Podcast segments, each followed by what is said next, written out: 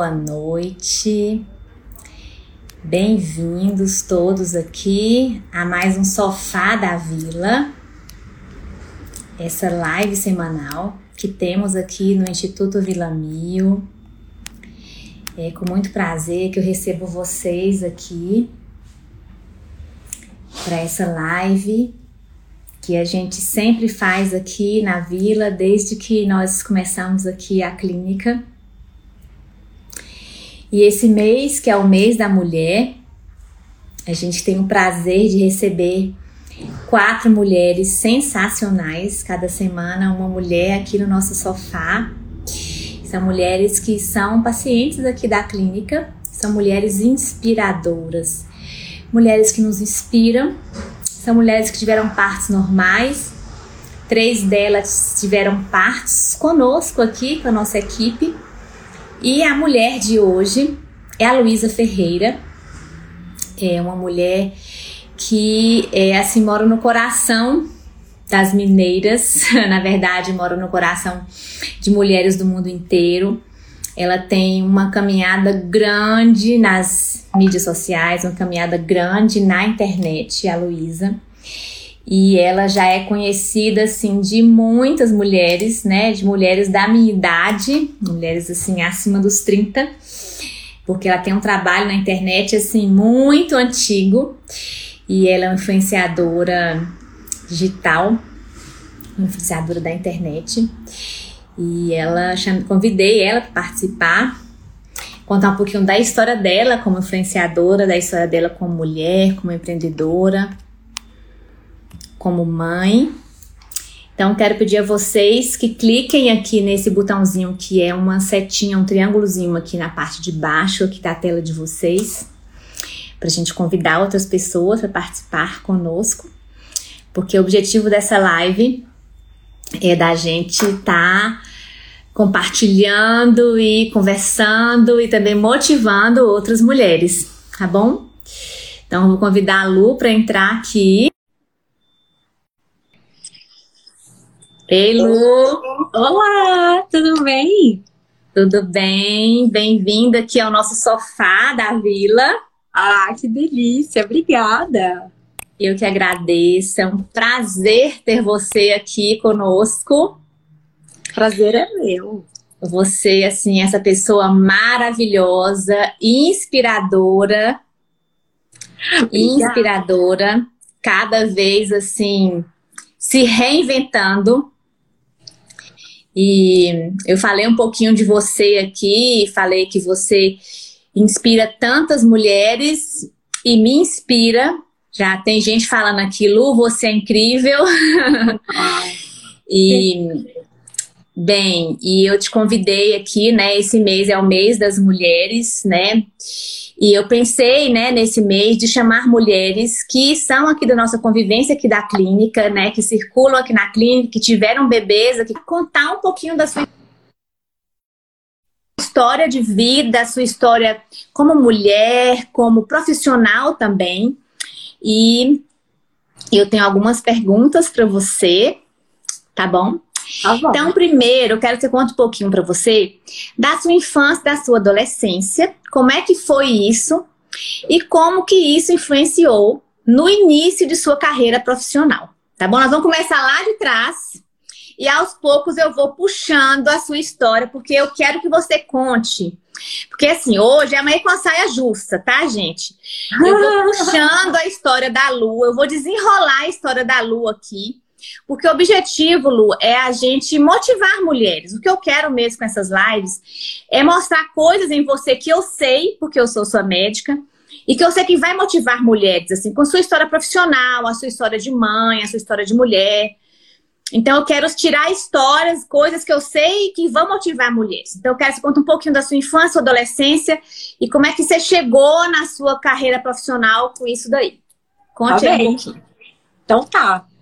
Bom, é, sobre a minha infância, assim, né, pensando em termos de carreira e tal, as coisas que me, me lembram é, é, que eu sempre gostei muito de desenhar.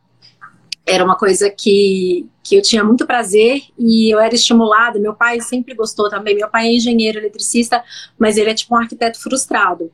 É, eu também sou arquiteta frustrada, né? Depois eu, eu, queria fazer arquitetura, mas acabou que nunca rolou.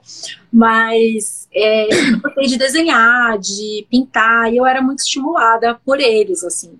Então, eu tenho uns quadrinhos que eu pintava quando eu era criança. Assim, hoje eu olho e falo, nossa, eu achava que eu estava arrasando. Mas eu acho fofo que meus pais né, tipo, me davam recursos e me estimulavam a seguir aquilo porque eu sentia muito prazer. Então eu sempre gostei muito desse lado.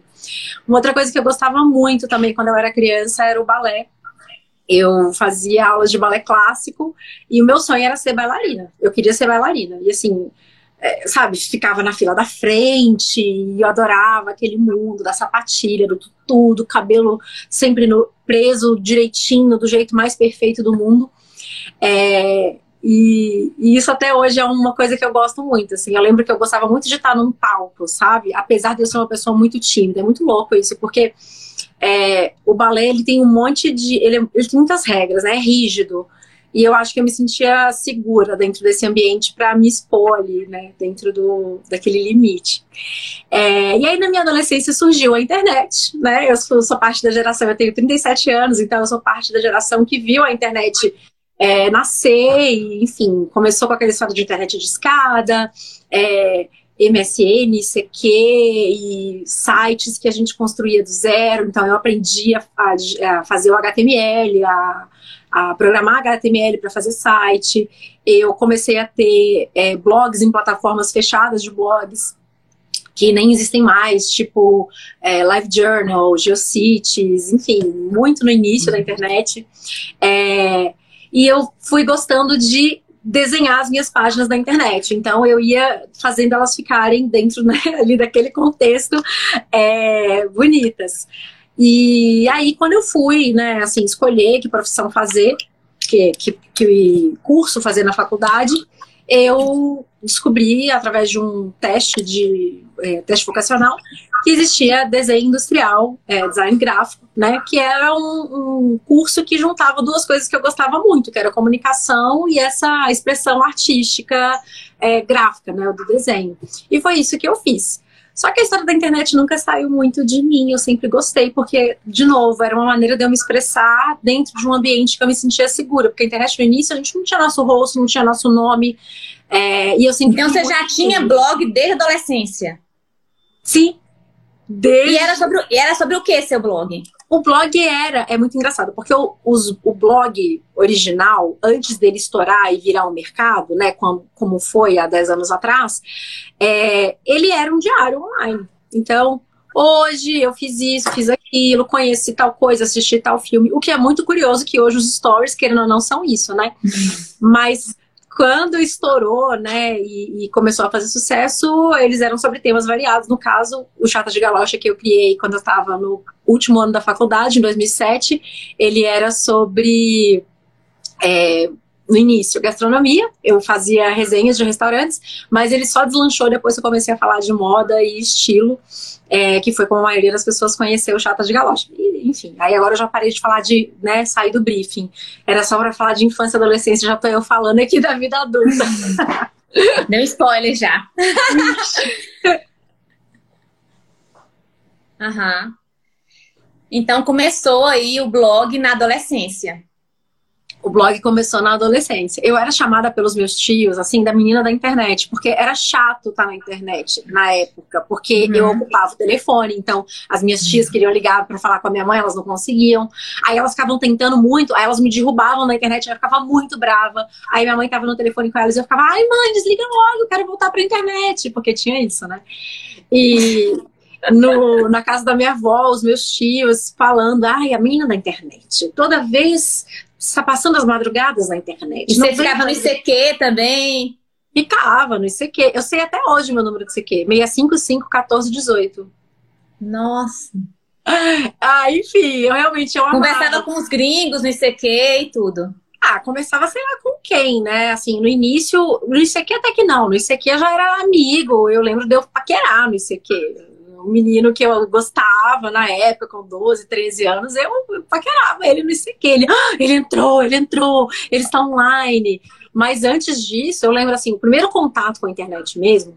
Você lembra que existia uns CDs? Nossa, eu tô me sentindo muito idosa falando essas coisas aqui. Uns CDs de, de, de provedor de internet, tipo assim. Sim. Sabe? E aí você punha aquilo no seu instalava. computador, aí você instalava, e aí, aí ali, eu lembro a primeira vez que eu abri a internet, eu sabia o que que era. E aí ele abria automaticamente a página do portal, e aí eu, tipo, tá, e agora, o que que eu faço? Tinha terra. Tinha o é, terra. exatamente, era essa época. Enfim, eu lembro disso. Era isso. E aí você fez a faculdade e aí nasceu o blog no último ano. No último ano de faculdade, eu criei o Chata de Galocha. Como eu falei, eu já tive, eu, eu tinha outros blogs antes, mas eu, eles, enfim, eram só entre os meus amigos. Gratuito. E você sabia, aprendeu linguagem HTML como? Fuçando? Fuçando na internet. É, uhum. Acabou que depois, né, na faculdade, como é, web design na época era uma das possíveis áreas, né, do design gráfico, eu acabei aprendendo né, na, não na faculdade, mas em cursos fora da faculdade relacionados a ela, e trabalhei com isso durante muito tempo. Então, eu continuei sendo a menina da internet nas agências de comunicação que eu trabalhava, porque eu fazia o design de sites, né? Eu era web designer. E aí, na época, uhum. como era uma coisa muito nova, era um super diferencial meu saber programar. Porque ou as pessoas sabiam programar, ou as pessoas sabiam fazer o layout. Como eu sabia os dois, eu, sabe, me dei bem, assim, bem no inicinho porque era muito raro ter um profissional que conseguisse fazer as duas coisas. Eu era melhor no design do que na programação, mas eu me virava, sabe assim? Eu saía. Às vezes podia ter uma maneira melhor de fazer, mas eu punha no ar o site do cliente. E agora a pergunta que todo mundo te pergunta, né? Por que esse nome? Por que, que você colocou Chata de Galoche no blog? Então, o Chata de Galocha, ele recebeu esse nome porque, como eu falei, ele era um blog no início só de gastronomia e eu fazia só resenha de lugares que eu frequentava. Só que eu queria deixar claro para as pessoas que, assim, não era uma resenha comum, sabe? Era crítica. Sabe? Não, não era, também não era crítica. Era a visão de uma pessoa muito exigente. Eu era realmente uma chata de galocha, eu reparava em tudo. Eu ainda reparo, mas eu acho que a linguagem que eu usava na época era mais crua, né? A gente não tinha internet como é hoje, não tinha tanta gente também vendo, então a gente falava como se a gente estivesse falando, sei lá, numa mesa de bar, né? Aquela coisa super cruona mesmo. E eu queria avisar para as pessoas de um jeito meio simpático, assim, tipo, olha, eu sou um pouquinho exigente, pode confiar, se eu tô te falando que é bom, é bom mesmo, viu? Porque eu sou chata. E aí pegou. Entendi. Entendi. E aí foi 2007, então, que começou o blog. Sim. E quando você começou, você imaginava mais como uma coisa para se divertir, passar seu tempo, ou você imaginava assim, cara, isso vai ser meu negócio? Como é que foi? Não, não existia ser um negócio na época. Não existia blog como negócio. Eu comecei, como eu comecei todos os outros, para me divertir. É, criei esse nome porque o nome do meu anterior, que era tipo Butterfly, lá lá lá, sabe? Aqueles nomes de CQ não estava rolando mais, eu já estava na faculdade, era um nome muito adolescente, então eu queria um uhum. nome mais, enfim, simpático, mais adequado para aquela minha fase, e aí eu criei o Chata de Galocha. É, eu trabalhava em agência de comunicação na época como web designer, então não tinha a menor pretensão. É, o meu sonho na época era trabalhar na editora Abril, então eu fiz o curso Abril de jornalismo, que é tipo um trainee, né, que a editora Abril tinha na época, não sei se ainda tem. É, e meu sonho era trabalhar com, com internet numa grande empresa, tipo Editora Abril e tal. Entendi. E aí, quando foi que o Chata de Galocha, que o blog se tornou um negócio para você? Foi mais ou menos uns dois ou três anos depois, que aí veio aquele boom de blogs lá 2009, 2010, assim que eu comecei a ter clientes, assim, do nada, as pessoas me mandavam e-mails falando que queriam que a empresa delas estivesse no, no Chata. E eu falava, gente, mas como assim? Como estiver? Não, porque a gente vai te mandar uma coisa, não sei o quê. E aí eu tive que desenvolver meio que uma metodologia própria para eu pôr um preço naquilo, porque eu não tinha base nenhuma. Do preço do quê? Como assim? Um post? E aí desenvolvi lá a minha metodologia de precificação, muito baseada no meu salário da época, sabe? Da minha hora trabalhada. Enfim, tinha que fazer algum sentido para passar para as pessoas.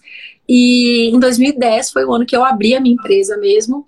É, por conta de um contrato muito grande que exigia que eu tivesse uma empresa né, séria e tal. E aí eu falei, cara, é isso, eu vou abrir, seja o que Deus quiser. E aí foi. Uhum. E até 2010 era só o site. Quando que surgiram outras mídias, né? Porque a partir de um certo momento começou aí outras, né, outras mídias, além de, de blog. Quando que foi isso? Então, 2010 ainda era só o blog, só o site. 2011 eu criei meu perfil no Instagram, que na época era Chata de Galocha, né? Agora é o meu nome, Lu TS Ferreira. É, 2013 eu comecei a ser mais frequente no YouTube, porque tinha, assim, uns vídeos pingados. Em 2013 eu me comprometi a pelo menos duas vezes por semana fazer o upload no YouTube. É, e aí nem sei mais, né? Porque agora é uma rede por dia. Aí veio uhum. tudo. Veio Pinterest, veio Stories, veio IGTV, veio TikTok. Inclusive, estou no TikTok, me sigam no TikTok. Enfim. É, o que mais vier, né? Que é o Instagram foi, foi depois do YouTube? Foi antes do Não, YouTube? Foi antes foi do YouTube. O Instagram foi em 2011. Olha, eu te, eu te quando eu fiz o pré-natal, eu acompanhava seus vídeos no YouTube. Acho que eu nem sabia que existia Instagram na época. É porque, pois é, o Instagram foi antes, mas o Instagram nessa época, eu não sei 2013, mas em 2011, era o início do Instagram. Você só, uhum. só funcionava nos, nos telefones da Apple, só no iOS. É, então, assim, não era a rede que é hoje, não tinha esse alcance que tem hoje. Já o YouTube, ele era muito mais acessível. É até hoje, né? Mais acessível. E ele distribui o conteúdo de uma maneira muito mais eu acho mais fácil, enquanto criadora de conteúdo, chegar nas pessoas através do YouTube do que através do Instagram, até hoje, sabe? É, então, acho que por isso, assim, porque acaba que o YouTube te apresenta para pessoas, para mais gente do que o Instagram. Uhum. E me fala uma coisa, que momento que você sentiu o desejo porque você até quando você começou o seu blog, você trabalhava numa agência, né? Você não era é, dona do seu próprio negócio, né? Você era trabalhava numa agência e montou seu blog. Quando que foi essa virada que você falou assim, cara, agora vou viver desse blog?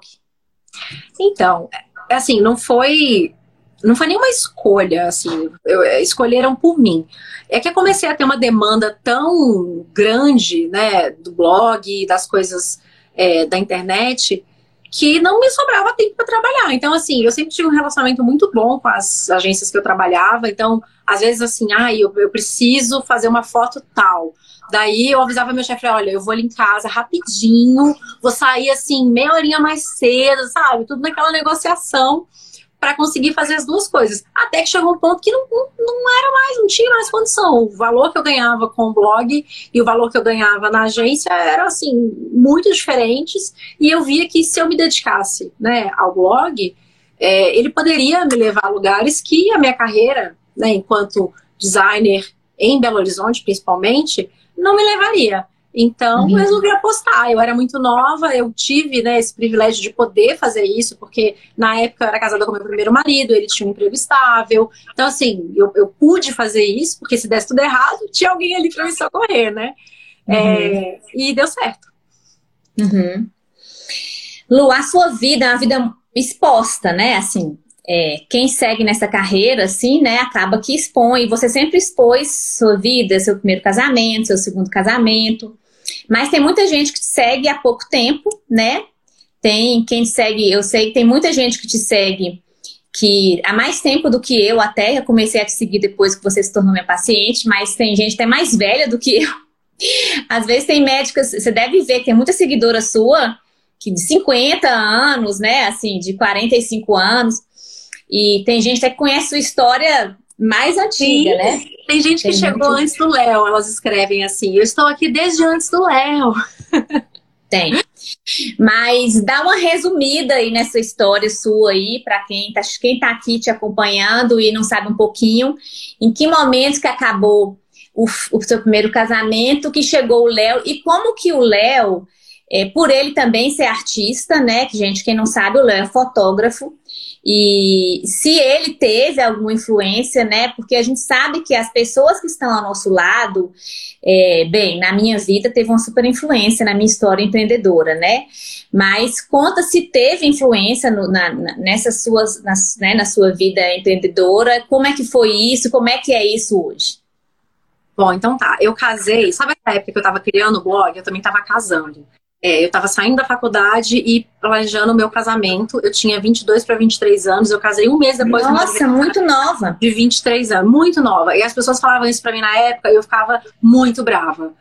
Como assim, muito nova? Eu sei o que eu quero! É! E aí. não deu nada, né? Por que será? Três anos depois eu decidi me divorciar.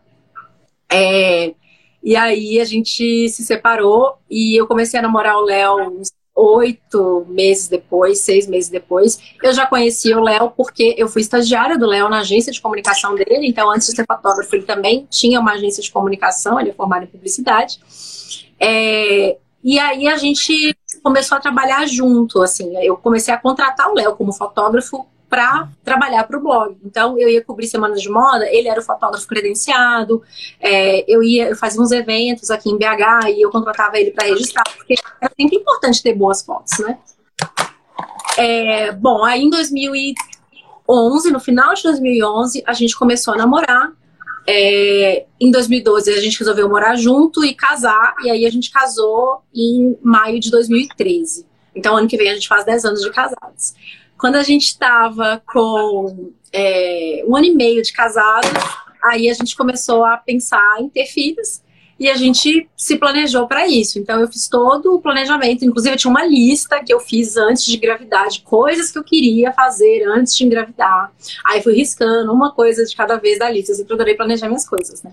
Então, obviamente, o bebê seria, né? Viagens, provavelmente viagens, né? É, eu Lugares que eu quero tudo, ir. Né? É, então, assim, vai, eu vou, vou ter um, um neném, não vou planejar isso, vou planejar demais. Aí comecei a tomar as vitaminas, comecei a fazer tudo que falam, né, que tem que fazer, seguindo lá as instruções da minha médica e até então, que não era você, né? Lembra? Tem esse detalhe da história. E aí a gente engravidou mais ou menos uns seis meses depois que a gente começou efetivamente a tentar. É, numa viagem em, a gente estava em Nova York para comemorar o meu aniversário. Foi a primeira vez do Léo em Nova York. E esse momento da gravidez foi muito legal, assim, porque eu lembro que eu estava muito ansiosa. Então, assim, né? Planejei, planejei, planejei, pronto, agora eu vou engravidar, né? Só que aí o neném só vem na hora que ele quer, obviamente. E a Bia demorou seis meses para aparecer. E ela só apareceu quando eu estava feliz da vida, apresentando meu lugar favorito para minha pessoa favorita. Aí a gente fez Bibia. Não é à toa que ela é desse jeito maravilhosa. Mas aí a gente engravidou e quando eu estava com 20 e poucas semanas é, de gravidez, eu é, decidi, na época, quando estava começando essa discussão sobre parto humanizado, sobre violência obstetrícia, não sei o quê, e eu sempre tive na minha cabeça que eu queria ter um parto normal, porque na minha família é, era isso. Minha mãe teve, me teve, teve a minha irmã de parto normal. Eu falei, ah, então tá, então eu vou ter de parto normal. Nunca nem parei para pensar muito nisso, normal, beleza. E aí, na época, começaram a falar sobre isso e saiu aquela lei de que as gestantes poderiam pedir para os planos de saúde a porcentagem é, de partos, né, cesárea e, e, que foram feitos no ano anterior. E aí, assim, foi tipo uns dois meses antes de eu, de eu ficar grávida. E eu falei, ah, vou pedir. E aí eu pedia da minha médica e pro meu choque e desespero total, com 20 e poucas semanas de gravidez, eu acho que eram 24 porque eu acho que eu já tinha, tipo assim, passado da metade. Eu descobri que é, a, a médica que me acompanhava até então, que não era a Késia, tinha um percentual, sei lá, 93% de cesáreas no ano anterior. E aí eu fiquei chocada. Fiquei chocada porque eu falei, cara, eu tô indo para um lugar que eu, né, assim, é, que eu não gostaria, né? Eu, eu, eu, tenho um desejo, né? Então, grávida, que eu não sabia como ia acontecer as coisas, eu tinha um desejo e eu falei, se eu continuar aqui, eu não vou conseguir realizar. E aí eu falei, bom, vou buscar outra opção. Aí, onde que eu fui procurar médico? Na internet, obviamente, né? Minha vida toda na internet. Encontrei o nome da Késia numa lista de médicos mais recomendados de Belo Horizonte e eu lembro que eu queria uma mulher e aí fui, marquei a Késia. E aí apareci lá e eu lembro muito da consulta, assim, que é, eu fiquei chocada com tanto que a Késia era tranquila. tipo, olha, mas já passou da metade, e ainda dá tempo de você ser minha médica e não sei o quê. E ela, nossa, mas calma, vamos falar sobre o. Ah, enfim, eu lembro até da decoração do, do, do, consultório na época, lembro do livro que ela apontou, do quadro que tinha. Enfim, naquele momento a gente decidiu que a Kézia ia ser a pessoa que iria nos acompanhar. E a gente tem uma história muito linda, né? O parto da Bia, assim, top momento da minha vida foi assim muito, muito, muito mais maravilhoso do que qualquer coisa que eu poderia ter imaginado. Eu vou chorar, não tem jeito. É, de tudo que eu poderia ter imaginado e, e assim uma super lição de, de respeito e de não é paciência, né? É, é porque eu sentia assim, eu não sabia o que estava acontecendo, né? Eu nunca tinha tido filhos antes, certo? Eu pensei, bom, tem uma médica aqui, tem uma doula aqui, porque teve a Lena, né? Doula. E falei, qualquer coisa, tenho para quem perguntar. Mas eu não precisava perguntar nada e ninguém falava nada. Era um silêncio tão maravilhoso e escurinho, incrível. E assim, aí de vez em quando a Késia. Gente, cadê a Késia? Eu ficava só boiando lá. A Partolândia, a ocitocina. Eu sei que a lembrança é muito forte, muito doce sabe?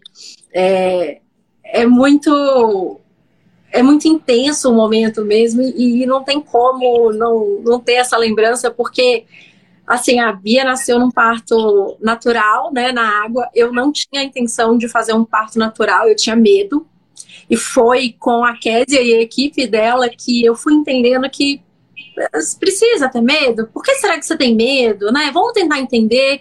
E foi ali que eu fui entendendo a raiz daquele medo, da, a raiz do medo da dor, né? E, e foi ali também que eu mudei a minha relação com a dor, né? Porque quando a dor ela tem um resultado bom, né? Que é a dor do parto, porque dói mas você ganha um filho depois, né? Então, assim, a dor ela passa a ter um outro significado, então ela dói diferente, você sente diferente, sabe que é um esforço que vai te trazer uma coisa linda. É... Então, foi, foi com a equipe da Kézia que eu aprendi isso, e isso impacta a minha vida todos os dias desde então, né? Porque uma coisa é, é, é assim, ter um filho, eu tenho certeza que muda a vida de toda mulher, mas é, não foi só isso, sabe? É, tipo, virou uma chave na cabeça mesmo de como enfrentar as coisas. É, e aí a Bia nasceu com dentro da banheira, parto natural, e a Késia me entregou a ela dentro da, da banheira quentinha, e eu que tirei ela da água e me apresentei a ela, contei o nome dela, apresentei o pai dela que estava do lado, e aí a Késia fez a foto mais likeada da história, de tudo, aquela foto de cima da banheira, foi a Késia que fez. E eu lembro que eu não queria foto. Eu não quero foto, não quero foto, não quero foto. Ela, Lu, eu vou tirar com o seu telefone, assim, porque tá muito lindo. Eu preciso registrar isso, mas assim, com o seu telefone, assim, tranquilo. E ainda bem que você fez isso, né? Pelo amor de Deus. O Léo levou a câmera, você lembra? Levou e eu não deixei. E era uma câmera trombolhão, gente. É, é aquelas câmeras antigas, sabe aquelas câmeras de filmagem de aniversário antigamente? Não, não era tem isso. Não, era uma câmera profissional. E depois a gente tirou não. foto. Tem foto nossa bonita lá. Inclusive, eu revelei esses dias, tô fazendo um álbum da Bia, revelei as fotos profissionais. Tem foto nossa depois, né, que já nasceu, né, né, né. foto é, da Lena, ah. Lena Malentar, foto sua do lado da cama. Tem ah, quero foto... ver. É, te mostro na próxima consulta. Mas é, a gente usou é, a câmera, mas não no parto. A fotógrafa do parto foi você. Aquela foto que, nossa, a melhor Se foto. Se fotografado seu parto, gente, ela chegou na maternidade numa plenitude. Eu olhei para a doula e falei assim. Tipo assim, porque eu não examinei, né? Porque já tinha examinado mais cedo e ela me ligou, falou, tá com as contrações, tananã, tananã. Falei, não, agora é, né? E ela chegou, liguei pro hospital, mandei arrumar o quarto, chegou, mandei arrumar tudo. Cheguei lá, eu já chego antes, já preencho a guia, já a gente faz a internação toda. Na hora que ela chegou, eu olhei pra cara dela, toda arrumada, igual assim, elegantérrima. Eu falei, ih, gente, agora? Não tá em trabalho de parto. Eu olhei assim, ela com tens na mão. Falei, gente, errei. Não tá, não.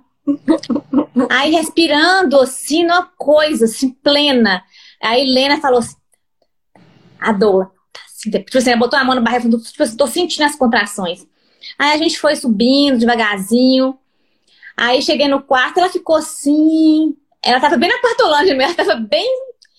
Aí a gente ficou assim parada dentro do quarto, ela olhando, assim, bem calada. Até uma hora que eu falei assim: será que eu podia te examinar? Né? Pra eu ver se tá muito trabalho de mesmo. Porque eu não acreditava, assim, ela, ela, tava com um cara, ela tava um cara assim, meio que dormindo. meio que dormindo. Você tava tão assim. Não sei onde é que você tava, você em outro planeta, mas ela não gritava, não fazia som nenhum, quietinho, assim. Aí ela falou assim: onde? Aqui? Falei, é, aqui na cama, assim, nessa cama. Na frente de todo mundo? Todo mundo era o Léo, eu e a Doula. Então, se você quiser, as pessoas podem sair. Mas sem roupa? Eu lembro disso. É, assim, é pra eu tirar a roupa toda. roupa toda? Não, só, só a calcinha. Só a calcinha. Pra gente ver se tá em trabalho de parto, tem dilatação. Ficou meio assim. Ai, o Léo, o Léo, o Lu, Lu, tem que examinar pra ver se tá. Aí quando eu examinei, aí ela, e aí? Eu falei, 8 centímetros. Aí ela não entendeu muito o que eu falei também, não. Ah, mas você tava, foi tão interessante, você ficou muito assim. Tava completamente obnubilada, assim, a luz apagada, assim. Oh, eu, você realmente ficou muito eu tava, assim. Eu tava intrigada, Kézia. Tava em, em, bêbada. Eu assim. tinha vivido. Então eu tava, tipo assim, sabe assim, as coisas estavam acontecendo, eu estava só observando, porque eu, é. eu não sabia o que fazer. Então eu estava. Você ficou muito embriagada, assim, pela ocitocina, você se entregou, permitiu, a gente fala muito essa palavra assim, você se permitiu, sabe?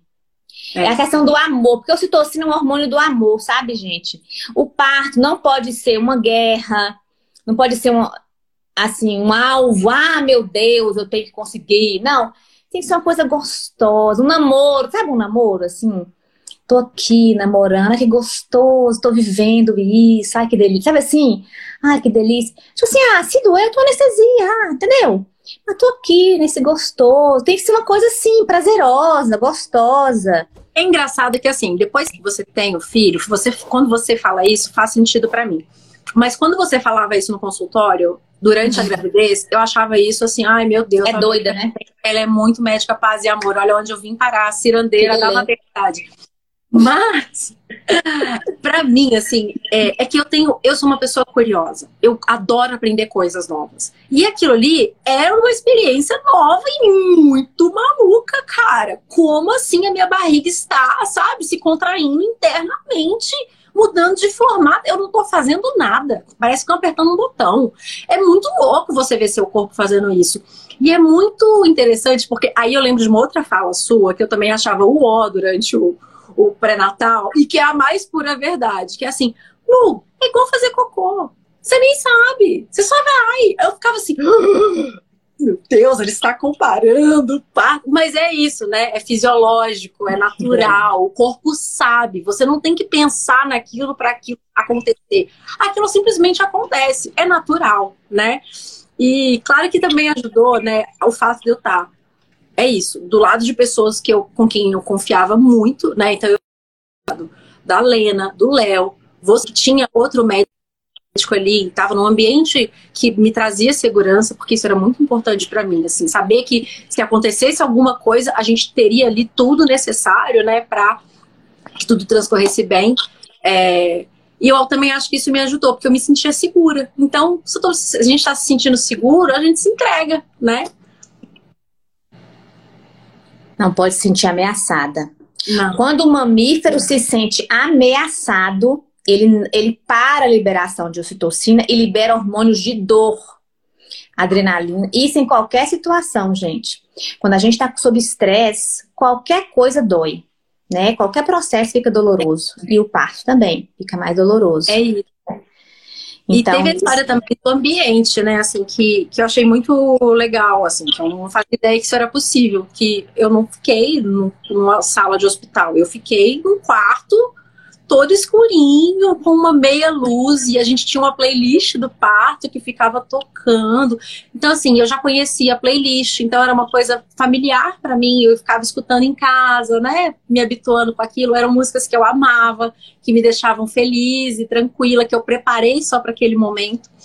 E, e é isso, assim, eu acho que todo esse conjunto, e obviamente um pouco de sorte também, né, que nada aconteceu que precisasse é, né, de nenhum tipo de interferência, Sim. resultou, né, no, no parto da Bia, no nascimento da Bia, que assim, foi demais. E você sabe que hoje ela fala que ela não tem medo de água porque ela nasceu nadando. Ah. é demais. É demais. Ah, a Bia é demais. As coisas que ela fala, gente, que a Lu me conta, cada coisa. Ela é demais. A Bia é demais. A Bia é demais. Mas é que a gente já falou da Bia, eu queria que você falasse também o seguinte, né?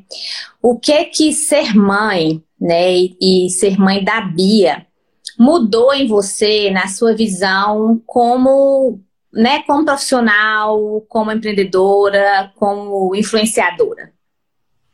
Depois você virou mãe. É, num primeiro momento, foi muito assustador. Porque uhum. ser empreendedora é você não ter garantia, né? Você depende de você mesma e tem mês que é ótimo, tem mês que é ruim, tem mês que surpreende para um lado incrível, tem mês que, enfim. E quando era só eu e o Léo, ah, tipo assim, se tudo der errado, vou voltar para agência, ganho lá um salário, é, tudo bem. Mas aí vem uma criança e não pode dar nada errado, tem que dar certo. Peraí, né? Se tudo errado, não é nem mais uma opção. Então, de cara, eu fiquei muito assustada. Eu fiquei com muito medo. É, e também porque ser mãe de recém-nascido é muito difícil. Ser mãe de recém-nascido enquanto empreendedora, meu Deus, foi muito difícil. E olha que assim, é isso, eu tenho todos os privilégios, pude contratar ajuda, é, avós e avós ali, o marido super participativo que fazia sempre e continua fazendo a parte dele. É, e ainda assim foi muito difícil. Muito, muito, muito difícil. É, e aí, depois que eu consegui né, tirar esse medo, veio uma coragem e uma força que, assim, você fala, né? Ah, é porque é igual o bicho. É igual o bicho. É tipo assim, eu vou fazer tudo e eu vou conseguir fazer tudo, porque eu tenho uma filha e se eu parir na banheira, eu vou. E aí, sabe, vem uma força e uma coragem que realmente é fora do comum.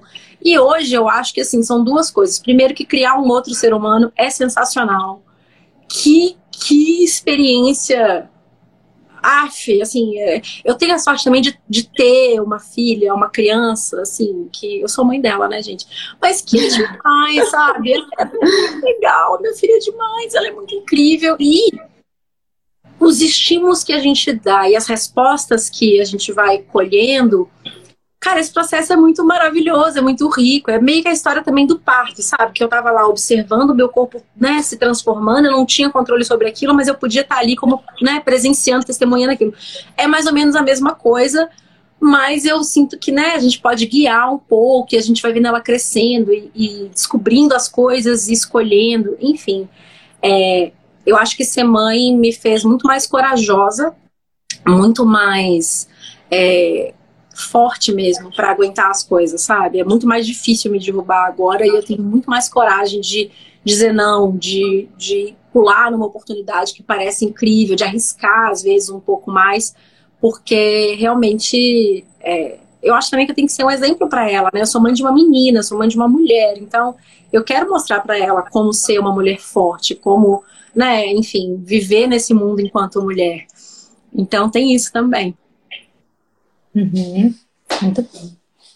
Bem, agora eu queria que você contasse um pouquinho para as pessoas é, essa questão toda aí desse novo empreendimento seu e dessa nova fase sua, né, que todo mundo tá vendo, tá acompanhando, né? Eu como sua médica sei um pouquinho, não sei até onde que você quer contar os detalhes, né, do que aconteceu com a sua saúde, né, nos últimos tempos. E, bem, é, muitas mulheres, talvez a maioria das mulheres, tem muita dificuldade para fazer atividade física, para ter alimentação saudável. Eu faço parte desse time, eu falo que eu sou uma sanfona desde adolescente. E, e a gente sabe que é, essa questão, e a gente que é médico sabe que o mais difícil de mudar nas pessoas são os hábitos, né? É, uhum. É, mudar, é muito fácil a gente passar um remédio aqui, olha aqui, toma esse remédio aqui, tá? A pessoa toma um remédio. Uhum. Agora, a gente conseguir mudar hábitos é muito difícil, assim. E, e a gente ter pessoas que influenciem, que influenciam, e pessoas que as, as mulheres admiram de verdade, levantando essa bandeira, isso é fantástico, né? Então, eu queria que você contasse um pouquinho do que aconteceu na sua vida e do que está acontecendo e compartilhasse aí com as mulheres como é que você está fazendo. Bom, então vamos lá. Em 2020, 2026, eu acho, quando eu tinha 26 anos e eu estava nesse processo de divórcio, eu comecei a ter umas dores na coluna. É, eu achava, na época eu passei pelo, divórcio, né, de casa, troquei tudo, troquei a câmera, eu achava que era porque o colchão não estava bom, o colchão velho. E que quando eu trocasse o colchão na minha casa nova, minha dor nas costas ia passar. É, não passou. E essa dor virou uma dor que estava incomodando muito. E tinha dias que eu não conseguia nem andar direito. Eu acordava e não conseguia andar. Era, era enfim, era muito intensa. Uma dor que, é, que, alguns anos depois eu tive a bia de parto natural. Mas eu tenho um limiar de dor bom é debilitante. Depois de uns anos eu resolvi ir num médico, porque eu falei, olha, eu não tô conseguindo viver bem com isso, preciso ver o que que é, vai que é alguma coisa mais séria. Eu fui no médico. Ah, não é nada, é postura, você precisa melhorar a sua postura, ah, escoliose, enfim.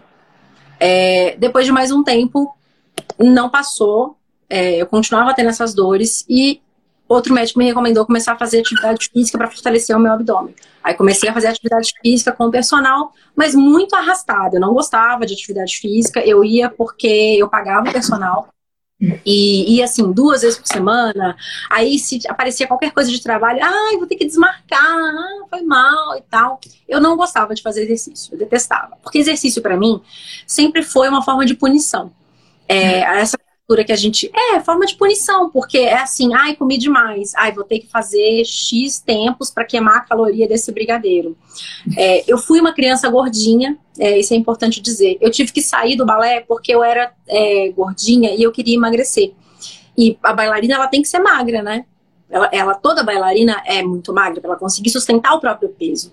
E eu era gordinha. E aí eu comecei a fazer natação para ver se emagrecia, porque natação emagrecia. Só que chegou uma determinada, uma determinada época que meus pais não conseguiam pagar as duas coisas. Então meu pai falou: filho, você vai ter que escolher qual que você quer continuar, na natação ou no balé. E eu amava o balé, mas eu escolhi a natação para eu emagrecer. É, eu nunca gostei de nadar, é, enfim. Também tinha aí outras questões, tipo, eu me sentia desconfortável de maiô, porque eu era gordinha, enfim. E aí o exercício para mim ele sempre foi uma coisa negativa. Então assim, eu fui obrigada a deixar uma coisa que eu amava para fazer exercício para ficar magra. Na adolescência, eu eu, né, tinha as meninas que desenvolveram um corpo de um jeito e o meu corpo não era daquele jeito e, eu achava feio, me sentia feia e tinha que fazer exercício para ficar magra.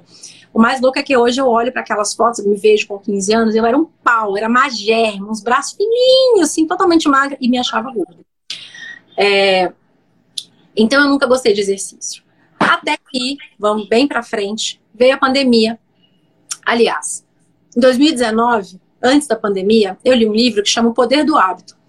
É, e eu nem sei por que, que eu li esse livro, eu não lembro. Deve ter história em algum lugar da internet. É, mas eu sei que o livro me impactou muito porque ele falava justamente sobre como os hábitos são importantes para a nossa vida, o quanto da, da, do nosso comportamento é movido pelo hábito, é, o que que a gente pode fazer para melhorar os nossos hábitos. E aí eu resolvi que eu ia focar num hábito muito ruim que eu tinha e que me atrapalhava muito, que era dormir mal. Então, no final de 2019, eu fiz um desafio no meu Instagram com as minhas seguidoras de. Era tipo outubro de 2019, de mudar um hábito ruim antes do ano acabar. A gente não vai esperar o ano novo, vamos mudar antes do ano acabar. E eu comecei a focar em dormir bem. Bom, corta para início de 2020, rolou a pandemia, março de 2020, logo depois do meu aniversário, todo mundo preso em casa. E com a Bia, eu falava, cara, eu não posso, é, eu preciso criar uma rotina para ela. Porque de um dia para o outro, é, tinha um pouco mais de um ano que ela estava na escola, de um dia para o outro, barulhão passando aqui. De um dia para o outro, tudo isso acabou e eu criei uma rotina para a gente conseguir trabalhar e, e, ter atividades com a Bia é, que fizessem o dia dela fazer sentido. Então, de manhã ela tinha um horário que ela fazia arte comigo, de tarde ela descia para brincar na garagem com o Léo. Ela tinha um momento que ela é, assistia contador de história, que na época tinha live de contador de história, não sei se você pegou isso, mas assim, eu chorava nas lives. Ai, ela tá minha filha, tá feliz que ela tá assistindo, ai, parece a professora, enfim. Março de 2020, né, gente? O início do caos. E aí eu resolvi que eu queria é, fazer uma atividade com ela à tarde também, e a gente tinha ganhado um videogame que tinha um jogo de dança. Falei, vamos instalar esse negócio? Tinha, assim, seis meses que o negócio estava parado aqui em casa. E a gente instalou. Eu, eu coloquei esse jogo de dançar, porque eu também sempre gostei muito de dançar. E aí eu ficava dançando com a Bia no videogame. E aí eu percebi que quanto mais tempo eu ficava dançando e mais suado eu ficava, mais alegre e feliz eu ficava depois. E aí um dia eu vim aqui no Instagram e falei com as pessoas, falei, gente, vocês precisam conhecer esse jogo, chama Just Dance, é muito legal, porque, nossa, aquela história de endorfina não é balela, eu estou sentindo pela primeira vez, estou muito suada, fiz 45 minutos, um relógio, não era esse ainda, era um outro mais simples, que ele media os batimentos, porque os meus batimentos, não, não. aí eu descobri a endorfina. E aí, presa dentro de casa, eu falei, ah, então eu fico melhor com endorfina? Então bora bora, quero endorfina na minha vida. Aluguei uma bicicleta, comecei a fazer bicicleta todos os dias. Comecei a fazer aula pela internet de spinning. Depois eu descobri uma plataforma melhor ainda para fazer aula de spinning. Aí me animei, falei: quer saber? Tô cozinhando todo dia mesmo. Vou entrar em contato com uma nutricionista. E aí fui atrás de uma prima minha que eu amo, que é uma nutricionista incrível, e ela me passou toda uma recomendação. Aí comecei a cozinhar saudável, dormindo bem, que eu já estava dormindo bem desde antes e fazendo exercício todos os dias, para tentar não surtar. Tudo isso era tentando não surtar na pandemia. Quando chegou no final do ano, eu falei, nossa, esse foi o meu ano da saúde, né? Porque eu falei, ah, a doença vai deixar a gente preso em casa, então eu vou ser o mais saudável que eu puder dentro de casa. Se eu vou ter que ficar presa, eu vou ficar presa e muito saudável por conta dessa doença. Meio que numa teimosia mesmo, sabe? De peitar a doença.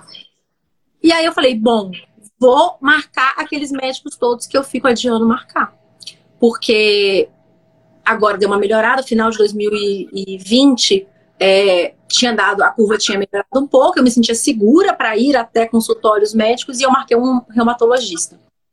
E foi aí que em janeiro de 2021 eu tive o diagnóstico da espondilite anquilosante, uma doença autoimune crônica que não tem cura é, e que é a raiz das minhas dores na, na coluna que começou lá aos 26 anos. Então eu fiquei quase 11 anos sentindo dor sem saber o porquê e descobri em janeiro de 2021. E aí eu descobri também que essa doença é uma doença que melhora com o movimento e piora com o repouso, ou seja, o movimento é meu remédio. Claro que tem tratamento, tem vários tipos de tratamentos diferentes que os reumatologistas podem indicar para cada caso. Eu faço um tratamento com medicamento também. É, mas é assim, é muito claro para mim a diferença que faz eu me movimentar todos os dias. E aí eu, eu entendi que eu tinha duas opções. Ou eu poderia não né, me movimentar, não me exercitar, e seguir com essa doença e quem sabe ter aí as piores complicações que é perda total de movimento, né? Então é, as pessoas não conseguem andar, tem complicações é, às vezes até no pulmão e no coração porque vai calcificando, né? Os, os ossos e aí o tórax não consegue se expandir tanto.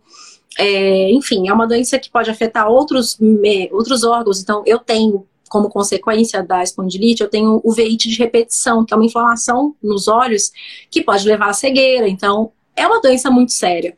Falei, cara, eu não estou disposta a sofrer as últimas consequências dessa doença. Eu não vou fazer isso. Qual que é a opção? A opção é fazer um tratamento e se movimentar. Falei, então bora. Então é isso. Então, o movimento virou uma rotina da minha vida, porque eu não estava disposta a pagar o preço, né? Só que aí eu fui entender que isso é verdade para a maioria das doenças, né? Hoje, das doenças inflamatórias. Então, diabetes, é, doença cardíaca, câncer, tudo isso é uma doença de cunho inflamatório, né? De uma forma ou de outra. E comer bem, dormir bem e se alimentar bem, se, se movimentar, isso é essencial para qualquer pessoa. E aí eu falei, gente, mas a gente vive num mundo que prega exatamente o oposto. Você tem que muito, come o, mais, o que tiver mais rápido, dormir, dormir para os fracos, trabalha enquanto eles dormem. E aí eu fiquei muito assim, revoltada, porque a minha vida inteira eu tive uma relação horrível com exercício. Eu achava chato, eu achava que era uma punição. E o mundo inteiro está doente por conta desses hábitos, né? As nossas doenças que mais afetam né, a, a população, elas também têm raiz aí. E eu falei, cara, eu vou ser agora a embaixadora de uma vida melhor. Porque se a gente fizer um pouquinho todos os dias, né? Se a gente conseguir transformar essas coisas em hábitos, isso vira automático, não fica sendo difícil e a gente vai começar a ver os benefícios. E foi aí que eu comecei a Lui, que é a minha marca, né, de bem-estar. É uma marca que a gente fala que é uma comunidade para quem quer viver o dia de hoje melhor do que ontem e isso vai de, em todas as esferas, sabe? A gente tem clube do livro, a gente tem roupa de ginástica, tem acessório de ginástica, mas também tem roupa gostosinha para você ficar tranquila em casa, fazendo uma meditação, é, tem receita, enfim. É, tem tudo aquilo que a gente acredita que pode contribuir para uma vida melhor, sem exagero, sem cobrança, mas tudo de uma maneira leve, assim, com respeito acima de tudo, sabe? Respeito pela gente mesmo, respeito pelo nosso tempo, pela nossa saúde, pelo nosso corpo, né? Que a gente cuida tão mal e que a gente acha que vai resistir a tudo, mas no fim das contas não é bem assim. A gente precisa cuidar bem da gente. Hoje eu fiz um, é, um resumo de um livro aqui no meu perfil que chama Essencialismo. E ele tem uma coisa que ele fala que é a nossa maior contribuição que a gente pode dar para o mundo é a gente mesmo. Então, se a gente não cuida da gente, a gente não está apto a contribuir para o mundo, sabe? Porque é isso, quem consegue contribuir para qualquer coisa estando doente, não estando se sentindo bem, você não consegue fazer nada, você não consegue trazer bem para ninguém. E, e, é muito importante a gente cuidar da gente mesmo. Então, eu, eu realmente tenho isso como meu propósito desde então. Eu, né, eu tenho essa doença e vou ter para sempre e aprendi a conviver né, com ela. Tenho ainda, né, é, um, uma estrada de aprendizagem aí, porque tem um ano e pouco que eu descobri, então tem muitas coisas que eu ainda estou entendendo, é, o efeito de tal coisa na minha rotina, o que acontece se eu faço outra coisa, é, mas todo mundo se beneficia de uma rotina mais saudável. Então eu queria que todo mundo tentasse, sabe, ser hoje um pouquinho melhor do que ontem, fazer uma coisinha. E aí, quem sabe amanhã fazer de novo, e depois de amanhã fazer de novo. E aí, quando você vê, você tá fazendo sem nem ser um esforço, né? Você transforma em hábito. Mas enfim, eu sou muito empolgada com essa história, eu falo muito sobre isso e virei uma, uma super assim estudiosa do assunto. Todos os livros de hábito eu já li, todos os livros de, desse tipo de coisa, porque é, é muito interessante, né? Você ver como que você pode realmente facilitar a sua vida se você transformar alguns comportamentos que só podem trazer benefícios, que na maioria das vezes vão te trazer benefícios, se você transforma em hábito. Então, por exemplo, o hábito que eu, que eu consegui construir de largar o telefone depois das oito e meia. Olha isso, estou fazendo um serão para você. É, mas geralmente, oito e meia da noite, eu, eu largo o telefone. E eu comecei esse ano a colocar ele longe do meu quarto, ele não fica minha, do lado da minha cama. Porque assim eu durmo com muito mais facilidade. Eu ficava um tempão lá, só dele estar ali eu já ficava curiosa, pensava numa coisa, ah, deixa eu dar uma olhada disso no Google. Agora não, agora é amanhã.